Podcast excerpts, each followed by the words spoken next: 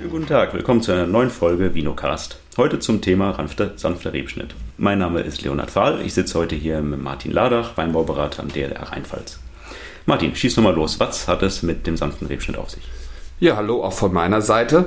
Der sanfte Rebschnitt äh, ist im Prinzip eine einheitliche Herangehensweise in der Rebenerziehung, die darauf zielt, die Pflanzengesundheit zu fördern und damit auch die Leistungs- und Ertragsstabilität äh, zu sichern und natürlich auch die Standzeit und die Lebenszeit eines einzelnen Rebstocks oder der gesamten Anlage signifikant zu verlängern. Und an für sich klingt es immer relativ kompliziert, aber es ist überhaupt nichts Neues. Wenn man mal ein bisschen in südeuropäische Weinbauregionen schaut, die weniger mit äh, Drahtspalieranlagen arbeiten, sondern vielmehr mit einem Gobelet-Erziehungssystem, äh, findet man halt genau diese Parallelen. Dort wird im Prinzip Zapfen auf Zapfen geschnitten, sodass sich mit der Zeit äh, ein Schenkel entwickelt in die Vertikale. Und äh, genau dieses Prinzip wird übertragen in ein Spaliersystem und wir versuchen entsprechend in die Horizontale zu wachsen. Und der wichtigste Punkt, der oftmals vergessen wird, ist, dass der Rebschnitt und auch das Ausbrechen im Frühjahr als Einheit verstanden werden und ähm, dementsprechend gesamtheitlich betrachtet werden müssen. Welche ähm, Grundsätze muss ich denn jetzt beim sanften Rebschnitt beachten? Der wichtigste Grundsatz ist der Erhalt und die Förderung der Saftleitbahn. Also wie wir alle wissen, ist die Rebe, der Rebstock ist ja ein, ein äh, mehrjährige Pflanze, die Holz aufbaut. Und dieses Holz möchten wir fördern und schonen, indem wir halt ähm, bei den Schnitt, bei den Schnitten äh, aufpassen oder diese besser gesagt so platzieren, dass wir halt diese nicht beschädigen. Ähm, da muss ich vielleicht ein bisschen ausholen, wenn man mal so einen Sommertrieb sich durchschneidet äh, oder aufschneidet und mal reinschaut, da sieht man ja, dass zwischen den Knoten, zwischen den Nodien sich das Internodium befindet, also sprich der Markanteil, außenrum das Holz. Und diese einzelnen ja, Internodien werden dann unterbrochen von diesen Knoten und in den Knoten sitzen Holzbrücken. Und die muss man nach Möglichkeit erhalten und das mache ich so, indem ich Schnitte in dieser oder an dieser Leitbahn immer so setze, dass ich noch die schlafenden Augen erhalte. Diese Adventivknospen, die wir sowieso im, im, im Frühjahr immer ausbrechen, weil die garantieren letztendlich, dass die jeweilige Partie weiterhin mit Saft versorgt wird und dementsprechend auch das Dickenwachstum erhalten bleibt. Und wenn ich das dann über die Jahre fortführe, dann kommt es allmählich zur Astwerdung. Man spricht dann auch von dieser Ramifikation, ähm, eben Zapfen auf Zapfen. Und mit der Zeit bildet sich im Kopfbereich so eine Art V. Und da sind wir eigentlich auch schon beim, beim dritten Grundsatz, also Ramifikation. Ähm, der zweite war Förderung der Saftleitbahn, in einhergehend damit Schnitt auf Astring, beziehungsweise Krone, sagt man auch. Und zu guter Letzt lassen wir auch äh, in Zukunft oder bei dieser Schnitttechnik etwas mehr Überstand ähm, an den einjährigen Sommertrieben und grundsätzlich auch am Holz, damit im Prinzip dieser Eintrocknungseffekt ja nur so weit vonstatten geht, dass halt die vitalen Partien nicht verletzt werden. Das bedeutet aber auch, dass man natürlich das Holz, wenn es denn mal eingetrocknet ist, entsprechend entfernen muss. Ähm, nur mache ich das halt nicht im selben Jahr, sondern im darauffolgenden oder manchmal auch erst nach zwei, drei Jahren. Jetzt haben wir quasi das theoretische Grundgerüst schon mal gehabt.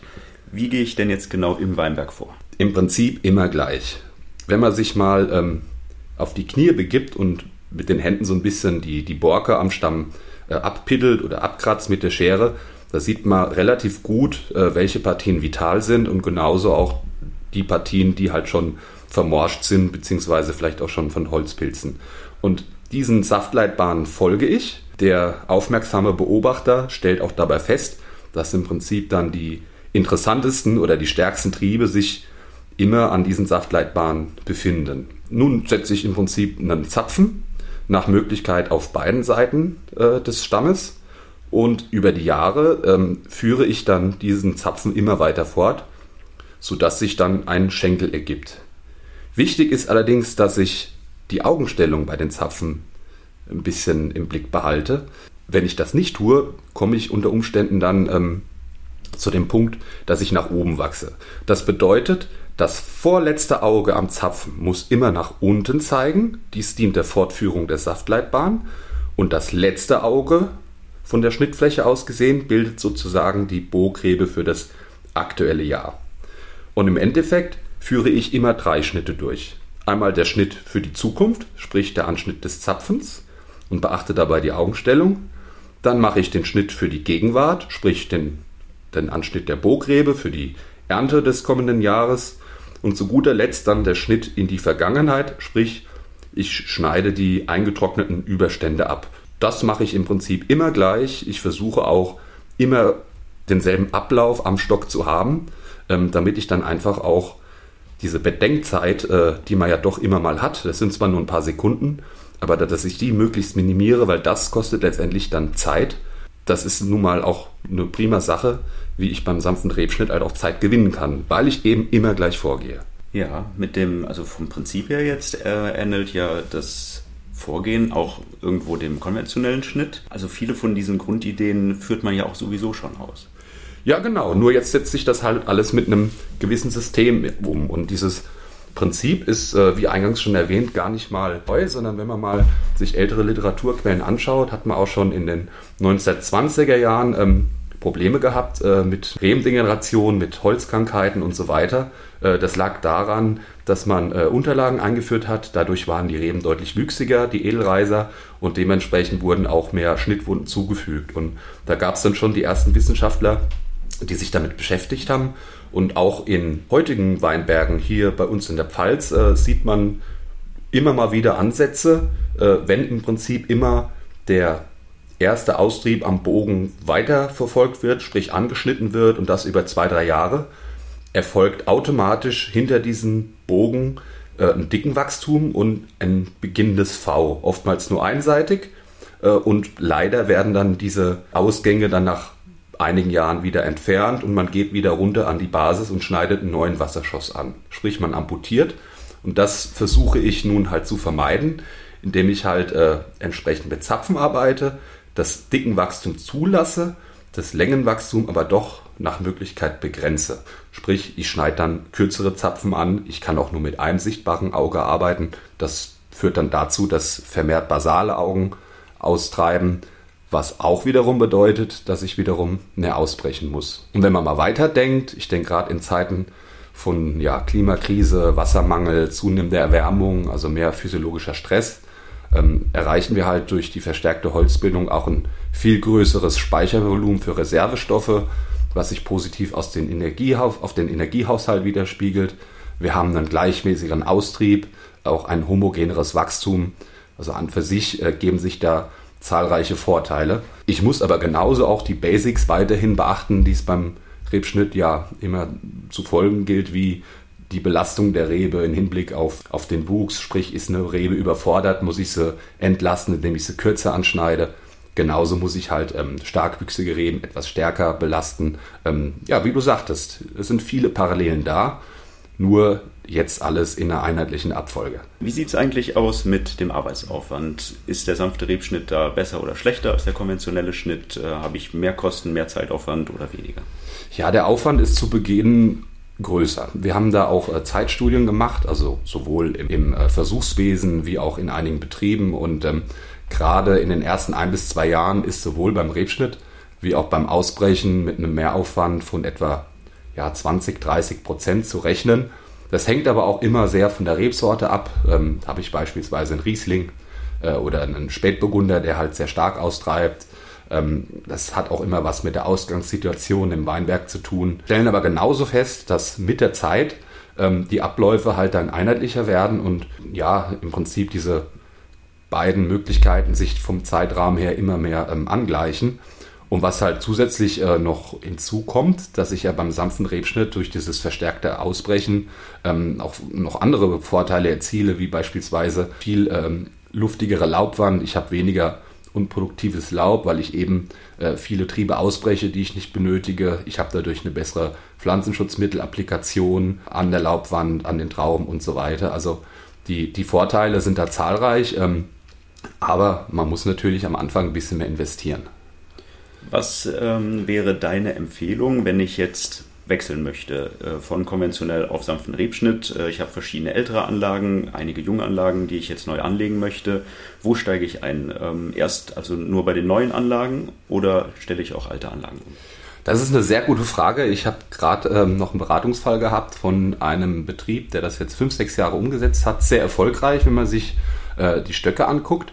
Hat allerdings jetzt das Problem, ähm, dass die Stammhöhe, sprich die Kopfhöhe, zu niedrig ist. Das stelle ich oftmals fest, dass Betriebe, die sich dem Thema annähern, ähm, nach ein bis zwei, drei Jahren feststellen, ja, sehr gut, ähm, kommt mir alles entgegen, aber da muss ich ein bisschen was anders machen. Hier brauche ich eine Anpassung für meine Abläufe.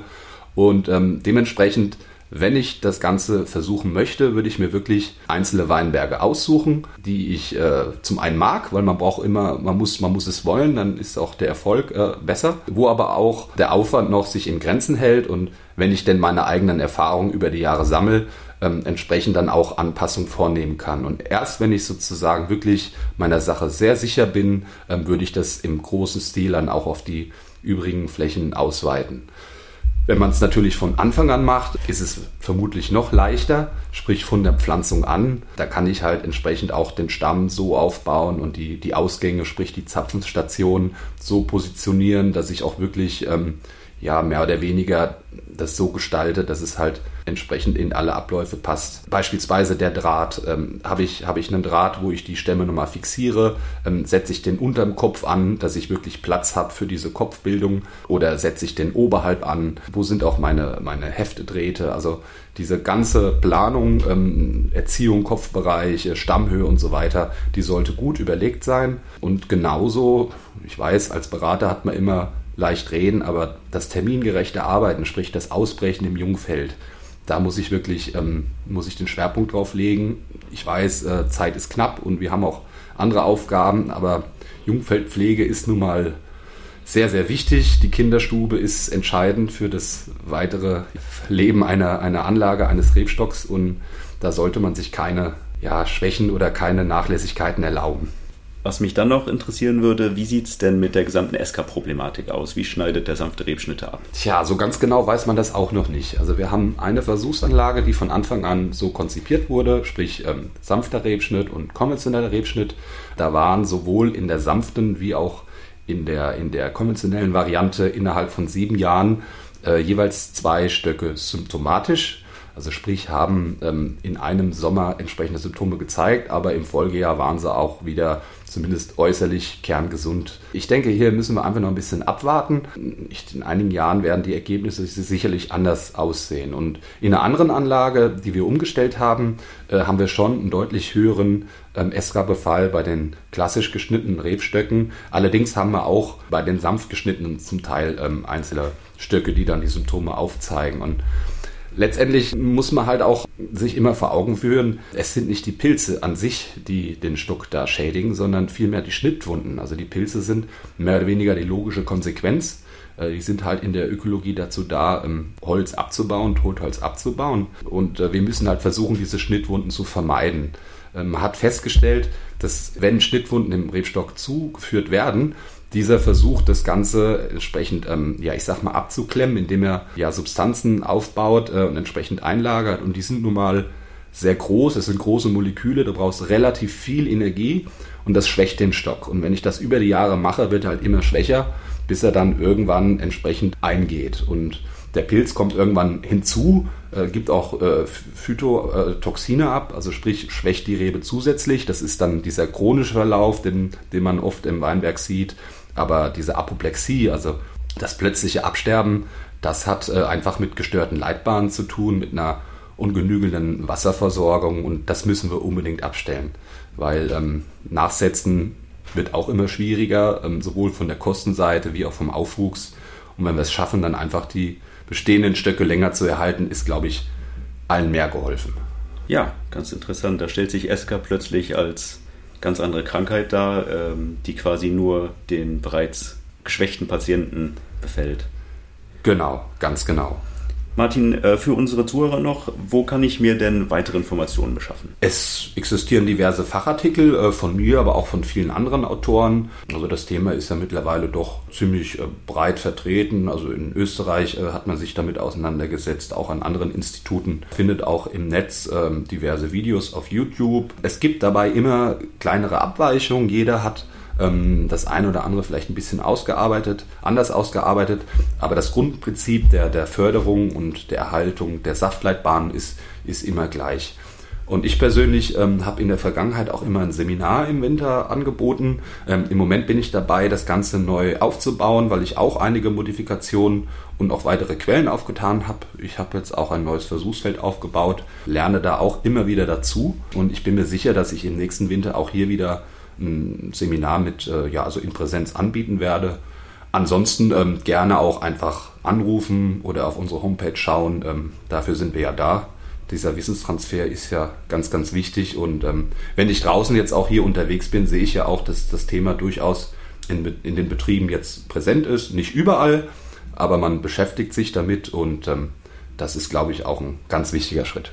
Ja, Martin, damit habe ich keine Fragen mehr für heute. Vielen Dank, dass du dir die Zeit genommen hast. Und äh, ich hoffe, euch da draußen hat diese Folge gefallen. Bis auf bald hier beim Vinocast. Ja, vielen Dank für eure Aufmerksamkeit und äh, bis bald. Tschüss. Tschüss.